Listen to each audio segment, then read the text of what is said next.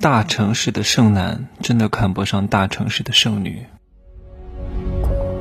没有事实，没有真相，只有认知，而认知才是无限接近真相背后的真相的唯一路径。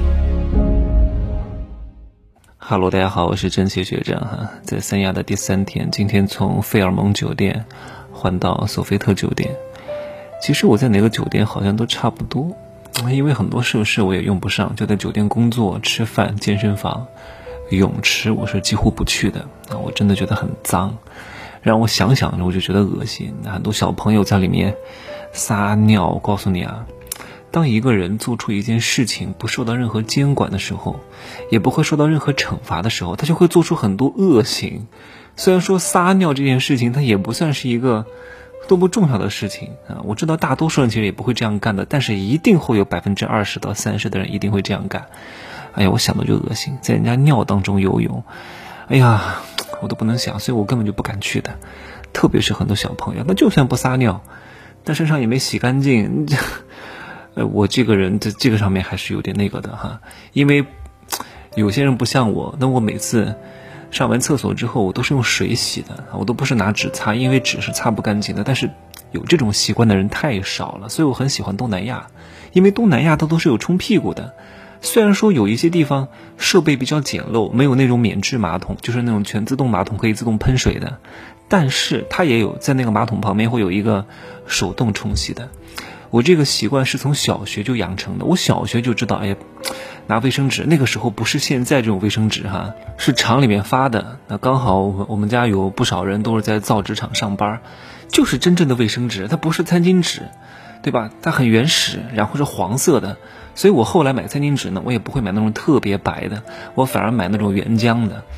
但是那个擦的就是很粗糙，就稍有不慎就会擦破。就是我在这方面还是有点洁癖的，所以我那个时候，因为我们小时候。生活环境比较简陋哈，我就会把那个莲蓬头拿下来对着冲冲干净，然后再拿纸把它擦干。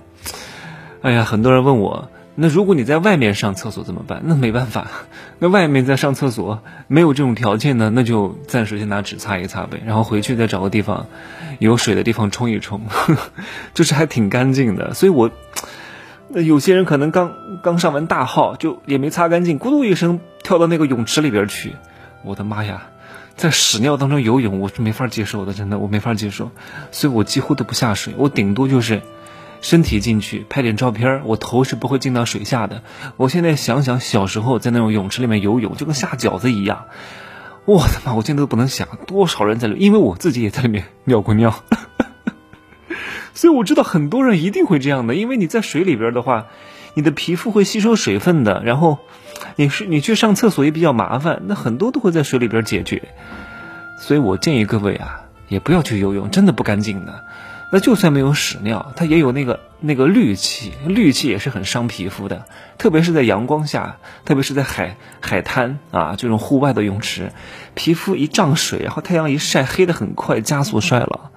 没必要，不要去啊这种东西，养儿不防老，防晒才防老啊！当然，衰老也是非常正常的，只不过呢，只不过呢，尽量的让它延缓一点，让自己皮肤状态看得好一点哈。好，我们切入正题哈。我这两天发的视频啊，很多人炸了啊，骂我啊，不能够接受现实。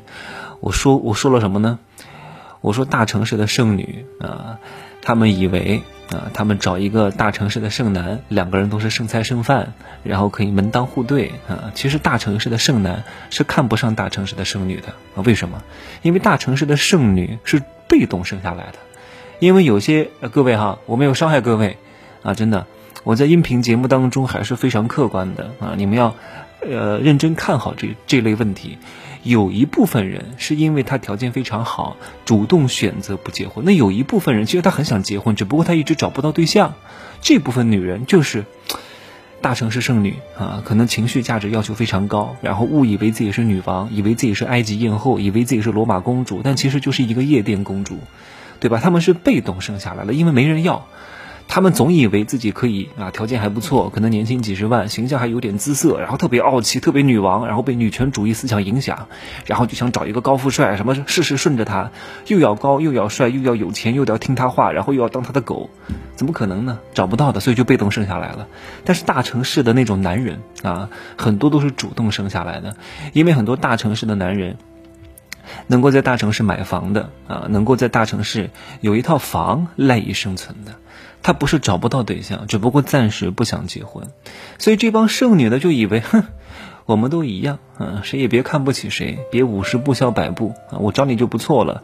但其实大城市大城市的这些剩男看不上这帮女的，这帮女人只能找什么人呢？只能找那种三四线城市的剩男。啊，他如果这帮女的去找这帮男的，那三四线城市乃至县城的这帮剩男是非常愿意的，但是一线城市的剩女非常心高气傲，是看不上他们的，他们看上的他也看不上他，所以就这样剩着了。然后年纪越大啊，越焦躁，越不安，心态越崩坏。很多人啊，年纪大了，自身条件差了，反而对别人的要求高了。你不要以为有些人年纪大了啊，条件差了。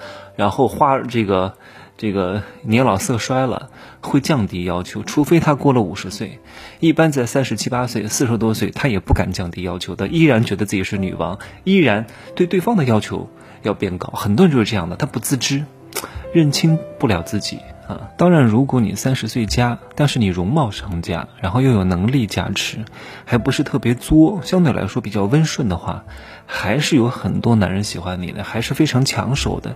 最怕那种女权主义思想，最怕那种误以为自己是女王的，就不会有你真正看得上的男人要你，你只能找那种六块土猪弱男和那种剪子男啊，他们来薅你的毛，把你薅秃了为止，找你要钱啊？为什么？因为他们能够给你提供情绪价值，各位，女人啊，特别是很多女人在缺爱的环境当中长大，她要用一生去治愈她不幸福的童年啊。而通常这种女人呢，对情绪价值要求是非常之高的，因为她从小没有感受到，她特别渴望别人给她情绪价值，这是一个非常大的毒瘤，各位，因为情绪价值在社会人际关系当中是最廉价的东西。而渣男呢是非常会这一套的，因为渣男、穷人啊、弱男，他没有什么别的筹码，他只能甜言蜜语，对吧？真正爱你的男人是会跟你讲钱，是会跟你讲利益分配的。他非常清楚，你跟他结了婚之后，很可能事业上会有滑坡，可能会放弃一部分事业，他会给你经济上的补偿，会给你安全感、安定感，这才是真正爱你的男人。很多女人会陷在语言的蜜罐当中，特别喜欢男人给她讲好听的话，特别喜欢男人夸她，特别喜欢男人哄她。这种女人不可能过得特别幸福的，她一定会被这个东西反噬的。你一定要理性的看待这个人为什么要接近你的心理动机是什么。做一个完全不留恋男女关系的女人，你一定要有钱。你可以不是太爱钱，也可以不太物质，但是你一定要有钱。你有了点钱之后呢，我希望你理性一点啊。如果你很清楚的知道，你这次花点钱就是为了获得一些情绪价值，滋养一下你的心灵，那可以，你非常清楚这是一个交易。但是你不要把这个别人的感情、别人的真情、别人对你讲的好话当做是真爱，那你一定会栽了。我刚刚讲的这种大城市的剩女呢，她们人倒是不是什么坏女人哈，能力还不错。那为什么能力不错呢？那可能就是因为他们在二十岁豆蔻年华的时候，没有受到过真正的成熟的有魅力的男人对他们发自内心的爱的呵护，没有感受过爱的滋养，然后被渣男伤害过，被劈腿过，被戴绿帽子过啊，伤害了他们刚刚含苞待放的幼小的心灵。然后自此之后呢，他们就发愤图强，立志要成为一个女强人。他们以为成为一个女强人就可以解决这些问题，但其实并没有。然后当他们发现变成一个女强人的时候，诶，并没有发现有真爱呀，所以他们就会越加的暴躁，这个心态就会失衡。那反而会有一些来薅他羊毛的比他弱的男人，来讲一些虚情假意的话。可是没有办法呀，这个时候他只能够安慰自己说。嗯，这或许也真的是真爱吧，不然的话，他内心会非常拧巴的，各位。所以我在这里呢，给各位有点能力的女人一句忠告啊，你一定要有一种什么样的能力呢？就是有一种即使全世界的人都死光，自己也能够活得好的气度跟好的心态，然后是那种在狂风当中独舞，在冷夜当中淡定独处的能力。这样的话，你才能够自洽。当你自洽的时候，其实你就不会是一个那种张牙舞爪的女强人了，你会是一个至阴的真女神。这种。真女神的力量是什么？是一种强大的包容能力，是一种强大的温柔能力，是能够让一个非常有成、非常有事业又比较成熟的男人在你跟前像个孩子，而不是你们两个在一块打仗，你驾驭他，他驾驭你，不需要的，你只需要包容他就可以了，让他在你跟前能够释放他的童真。他在外面已经很累了，在他跟前，在你跟前当一个小孩子，对吧？可以。肆意的玩耍、打游戏、扮鬼脸，让他体验少年的快乐，他就会离不开你。哇，这节真的太干了！我，如果你真的具备这种能力的话，你能够把很多优质男性收入麾下，真的。加油吧，各位啊！入世十三节是一定要听的，这是你了解人世间情仇爱恨的第一课，亲情、爱情、友情，你都了解的如数家珍之后。你会更加的知晓世间的各种各样关系的运行的本质，你才会更加通透，你才不会痛苦，好吧？就这样说，晚安。